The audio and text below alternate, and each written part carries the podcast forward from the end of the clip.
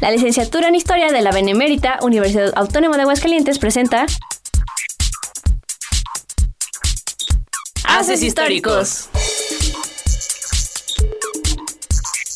Con la conducción de JD Branes y Marijó Rodríguez.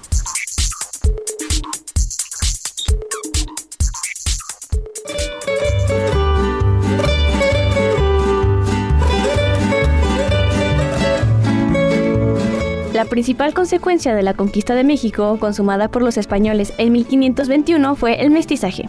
Esta mezcla se dio en diversos aspectos, desde el más evidente, el mestizaje racial, hasta muchas variantes del que podríamos llamar mestizaje cultural.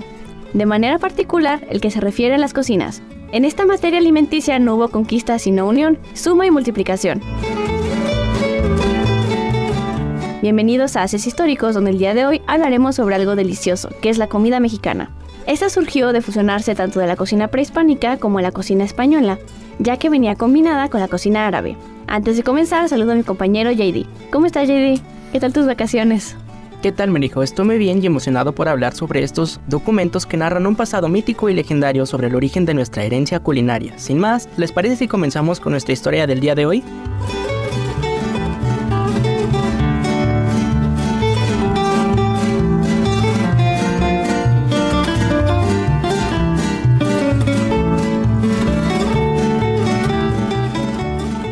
Para comprender los alcances del mestizaje gastronómico hay que tener presente que cada uno de los elementos fundamentales, el indígena y el español, en realidad eran un cúmulo de conocimientos más allá del azteca y lo ibero.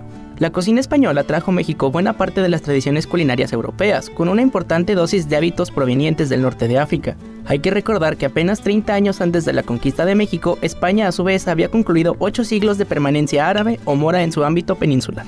Por su parte, el territorio que hoy conocemos como México cobijaba a muy diversos grupos indígenas perfectamente diferenciados entre sí por sus variados elementos culturales, como es el atuendo, el arte, las costumbres, la religión, el idioma y la cocina, entre otros más.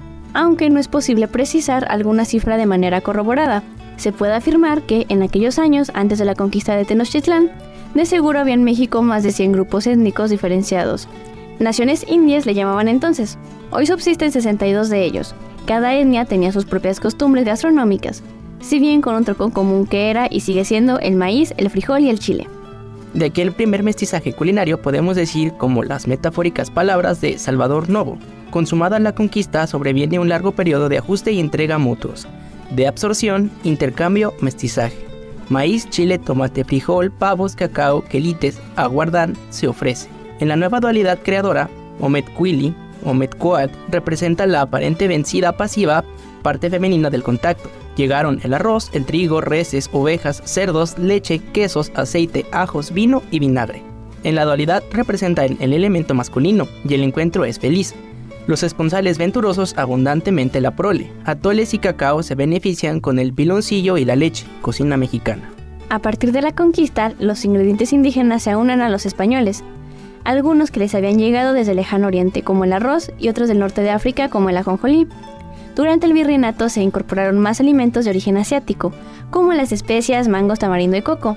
El mestizaje gastronómico se inicia con la caída de la ciudad de la Gran Tenochtitlán a manos de los españoles y va desarrollándose a lo largo de tres siglos. A la par avanzan las fuerzas militares y religiosas de los conquistadores hacia el sur, el occidente y el norte de esta metrópoli, hay que recordar que ya habían entrado el siglo XVIII, apenas se lograba la conquista, colonización y evangelización del noroeste, allá por los rumbos de Sonora en las Californias.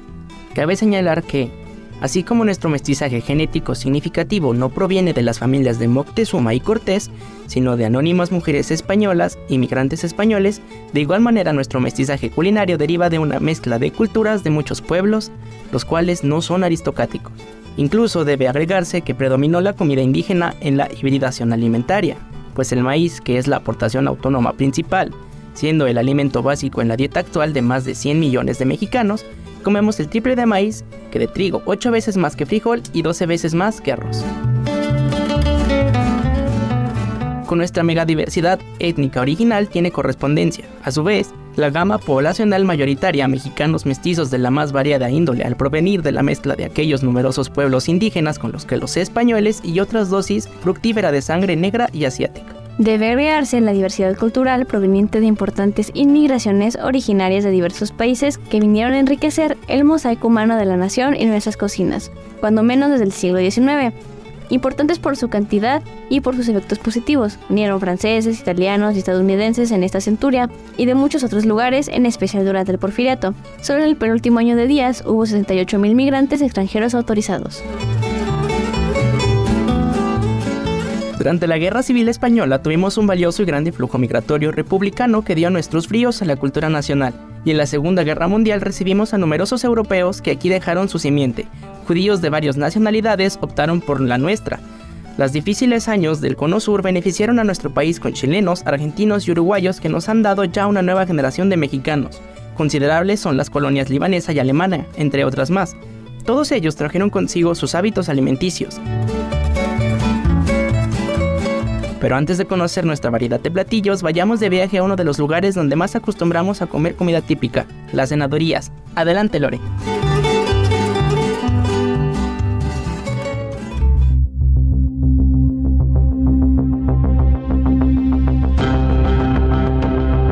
México hablamos, es obvio que no podemos dejar de pasar su increíble gastronomía, culpable de que mexicanos y extranjeros se nos haga agua a la boca de solo imaginar tan deliciosos platillos, a tal grado que ir a comerlos se vuelve toda una experiencia, y no hay mejor lugar para degustar estos manjares que una cenaduría.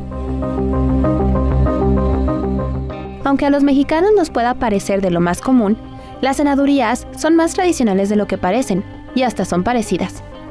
Teniendo su origen en el Distrito Federal, aunque definir una fecha en la cual se popularizaron puede resultarnos dudoso, lo que sí nos queda claro es que esta clase de restaurante o local aparecería a lo largo y ancho de la República Mexicana. Como su nombre lo indica, las cenadurías son lugares que ofrecen su servicio durante la noche, entre las 6 de la tarde y la 1 de la mañana, acostumbrando a abrir durante los fines de semana o de jueves a domingo, y suelen ser lugares bastante económicos a los que ir a cenar con la familia. Se ofrecen toda clase de platillos mexicanos como pozole, flautas, enchiladas, sopes, quesadillas con guisados, tacos dorados, entre otros, variando de alimentos según la región, porque recordemos que hay variaciones de estos antojitos según la zona, lo que genera una variedad entre las cenadurías y que siempre haya algo nuevo que probar. La comida se acompaña con refrescos de sabores o agua fresca, y muchos locales te ofrecen postres para cerrar con broche de oro tu cena, como lo son jericayas, pasteles, gelatinas, pais fríos o algunos dulces, en su mayoría hechos a mano o siendo de alguna otra microempresa que los produzca y distribuya. Algo que resulta curioso es que estos locales o puestos son comúnmente dirigidos por familias donde todos los integrantes cocinan y se encargan de atender a sus clientes. Cabe mencionar que muchos de estos lugares se ubican en cocheras de casa, lo que vuelve la experiencia más hogareña y menos como una comida callejera. Las cenadurías son una forma muy mexicana de ir a saciar nuestro estómago, con comida deliciosa, de paso apoyando los negocios locales y sin la necesidad de ir muy lejos de nuestros hogares. Esperamos que tengan eso en cuenta la próxima vez que vayan a comer a uno de estos lugares y que el apetito se haya abierto. Yo fui Lorena y los esperamos nuevamente en Voces de la Historia.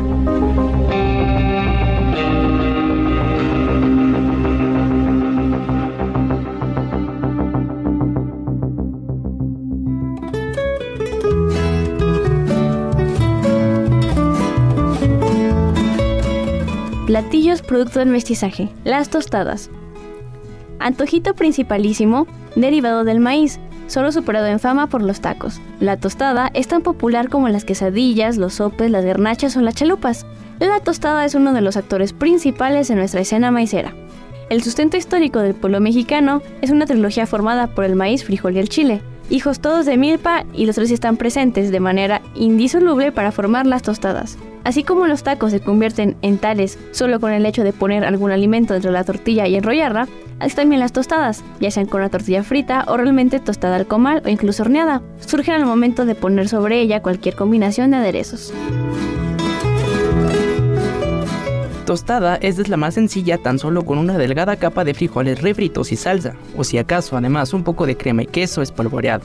Además, las tostadas más clásicas de todas, que son la pata de res. Llevan la consabida untada de frijoles, sobre ella la pata picada no muy finamente, preparada la vinagreta con orégano, luego unas tiritas de cebolla y unas delgadas rebanadas de jitomate, para concluir con el queso en polvo y salsa verde de tomate y chile serrano. Los más tradicionales lugares para comer estas tostadas son las taquerías de flautas o tacos dorados, que al freírse adquieren esa rigidez que los caracteriza. Estas taquerías, ya en peligro de extinción, completan su menú con un tepache que se fermenta en un barril de madera. La imagen habitual se complementa con una serie de bancas de madera para dos personas, de esas que tienen asientos hacia los dos lados opuestos, separados por un alto respaldo compartido por los dos comensales de ambos lados. En la Ciudad de México ya solo existe este tipo de taquerías en los barrios céntricos de sus delegaciones. También son muy frecuentes las tostadas de tinga poblana, carne deshebrada de res con chile chipotle, las de picadillo, asimismo las de res y las de pollo. Los tamales. Por tamal, que viene del náhuatl tamali, entendemos un alimento a base de maíz relleno de diversos ingredientes, envuelto a manera de paquete con hojas vegetales para posteriormente ser cocido. El origen prehispánico de los tamales está claramente documentado por los principales historiadores del siglo XVI, particularmente por Fray Bernardino de Sagún. Muchos de los tamales se vinculan a ritos funerarios, costumbre que subsiste hasta la fecha en el Día de Muertos. Dentro del extenso horizonte de los antojitos, los tamales ocupan un capítulo especial, su consumo cubre de hecho todo el territorio nacional y sus diferentes estilos y presentaciones son cientos, quizá miles. Si se toma como referencia el tipo de hoja que envuelve a los tamales y se les puede dividir en dos, los de hoja de plátano que corresponden a las zonas costeras y tropicales y los envueltos en hojas de la mazorca de maíz, que están generalizados en todo el territorio. En náhuatl tales hojas se llaman totomochtli. Algunas excepciones serían los tamales que se envuelven en hojas verdes de lote, o de carrizo o de chilaca, o de papalta, o de la planta del maíz, no de la mazorca. Podría también considerarse a los michiotes envueltos en el pergamino que forra la penca del maguey.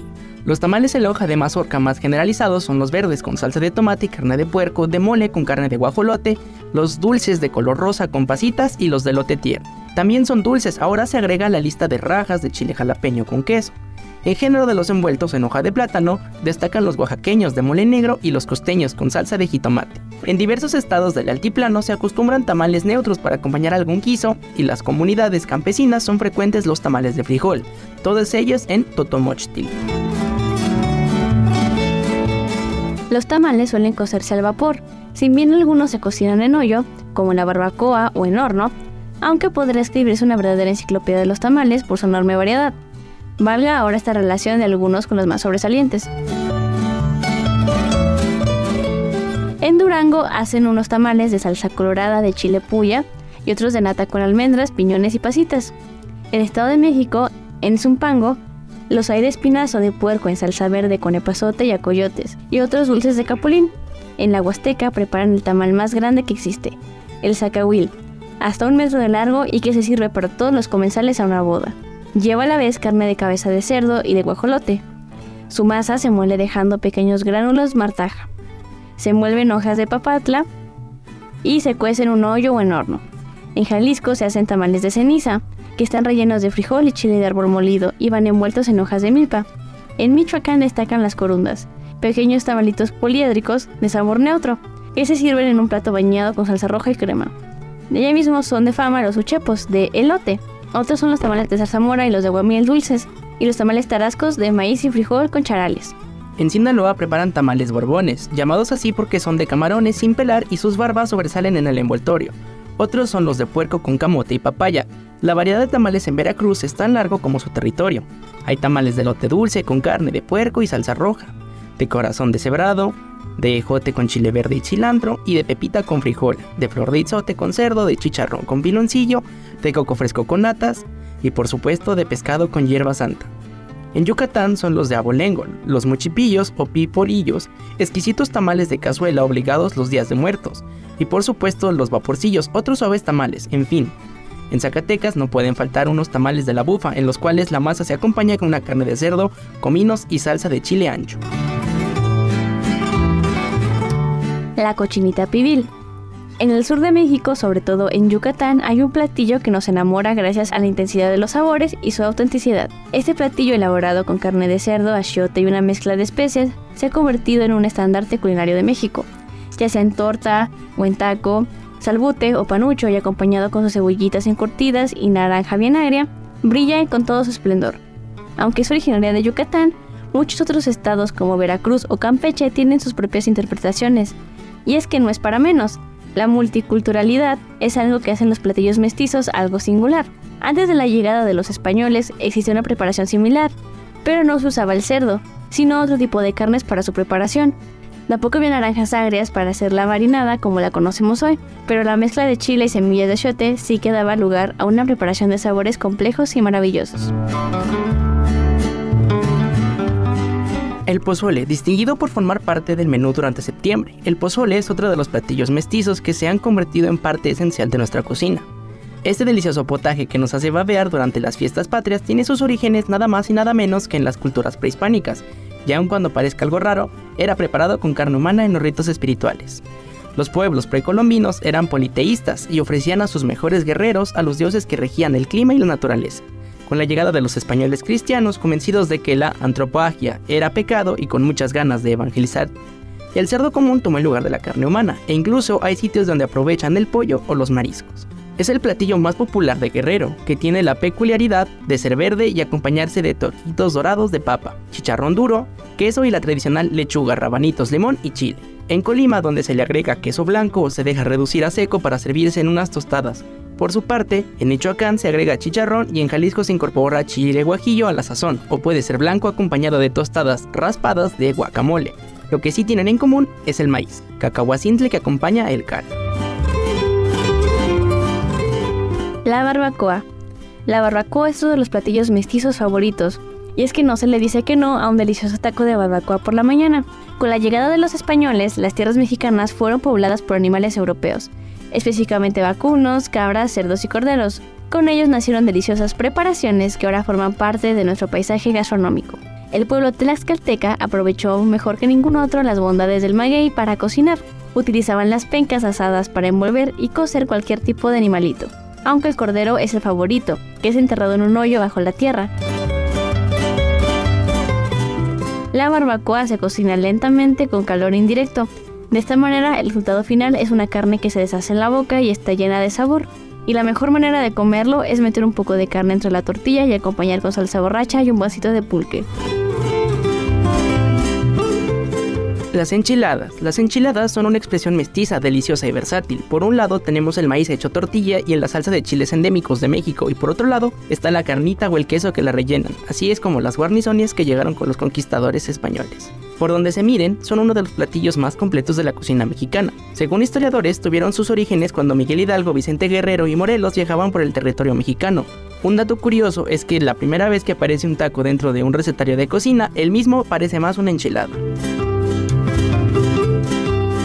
Cada estado tiene por lo menos una manera diferente de prepararlas, sin embargo todas son más o menos la misma fórmula. Una tortilla de maíz pasada por aceite y rellena que se baña con salsa, ya sea verde o roja, o mole, pipián, cacao atado, etc. Algunas variaciones son las mineras, las potosinas, las tultecas, costeñas, suizas o las oreadas de Jalisco.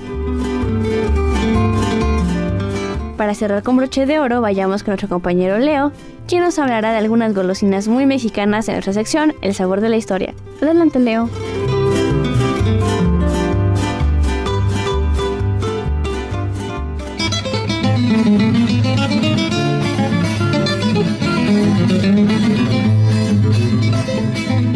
Han probado y actualmente es una de las cosas más importantes en la cultura mexicana. Así es, hablo de los dulces y golosinas tan populares en nuestro país, que al pasar de los años siguen siendo uno de los mayores exponentes en representar a México dentro y fuera de su territorio. Yo soy Leo y acompáñame a descubrir un par de curiosidades acerca de algunos de los dulces más populares de México. Cacahuetes japoneses. Los cacahuetes japoneses, contrario a lo que indica su nombre, no son provenientes de la nación del sol naciente, sino que fueron creados en México, más específicamente en la Ciudad de México en 1943, donde el japonés Yoshihei Nakatani Moriguchi ideó un dulce que consistía en unos cacahuates cubiertos por una capa tostada de trigo de soya que conocemos hoy en día. Este popular snack fue inspirado en una receta nipona que eran cacahuates cubiertos con harina de arroz condimentada. Sin embargo, al no haber harina de, de este tipo, fue reemplazada por harina de trigo, que fue un rotundo éxito para el emprendedor japonés, que llamó a su creación cacahuate nipón. Sin embargo, no patentó la elaboración de este dulce, por lo que grandes empresas aprovecharon para realizar la producción en masa de los cacahuetes japoneses que ya conocemos. Lamentablemente, debido a la situación sociopolítica del momento, la Segunda Guerra Mundial, Yoshihei fue deportado junto a otros japoneses que habitaban en México, además de clausurar su almacén y los negocios en los que trabajaba. Mazapán. Este delicioso dulce, basado en azúcar, almendras y huevo, es uno de los más populares y queridos por los mexicanos y los extranjeros que los han probado. Aunque no se tiene claro cuál es su origen, se tienen varias leyendas y teorías al respecto. Una de ellas es que fue introducida en Europa desde el sur con la invasión musulmana desde la península ibérica en el siglo VIII después de Cristo. Otra teoría indica que el mazapán fue inventado en el convento de San Clemente de Toledo en 1212, mientras que otra teoría apunta a que fue creada en un monasterio de Sicilia. Lo que sí se sabe con certeza es que se popularizó en México en 1950, donde la empresa originaria de Jalisco, de la Rosa, reinventó la receta integrando el cacahuate como ingrediente. Para finalizar, puedo decir que el 12 de enero es el Día Mundial del Mazapán y que en el 2018 De La Rosa obtuvo un récord Guinness por el mazapán más grande del mundo. Pelón pero rico. Este es uno de los dulces más populares entre jóvenes y adultos de México. Pues bien, este dulce fue creado por Fernando Topete, originario de Guadalajara que buscaba competir con otros productos de dulces picantes en México. Así que en 1986 creó este producto usando pulpa de tamarindo, añadiendo un toque de chile para crear el sabor que hoy conocemos. En 2004, Pelón Pelo Rico fue comprado por Hershey's, quienes han distribuido este producto en México y el extranjero desde entonces. Un dato curioso de esta rica golosina es que su nombre fue inspirado en la frase popular que dice pelón, peloneta y cabeza de cohete, y de ahí la forma de su empaque que tiene semejanza con uno. Por mi parte eso fue todo. Si conoces alguna curiosidad acerca de tu dulce favorito, te invito a compartirlo en nuestras redes sociales. Yo soy Leo y nos oímos en el próximo programa.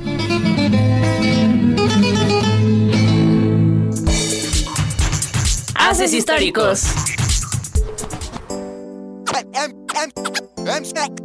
MC Luca. MC Luca. Lupitas, tac, tac, taco shop. Taco shop. Taco shop.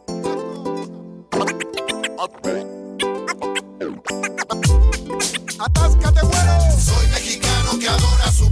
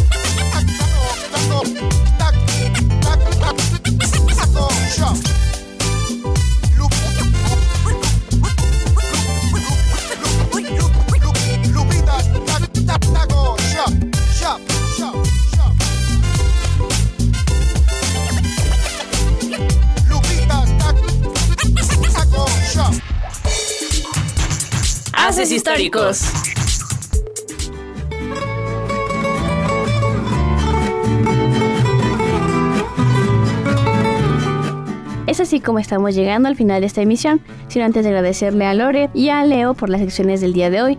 Esperamos que puedan sintonizarnos el próximo miércoles a las 5 de la tarde por Radio UA 94.5. Les recordamos estar atentos a la publicación de la revista Horizonte Histórico y estar atentos a las actividades que ofrece el Departamento de Historia. Les invitamos a dar me gusta a nuestra página de Facebook Haces Históricos, donde publicamos el tema de la semana y donde ustedes pueden decirnos de qué personaje o tema les gustaría que habláramos en próximos programas. También búsquenos como Haces Históricos en Instagram y en nuestro canal de YouTube y en Spotify, donde estaremos compartiendo material relativo a este programa.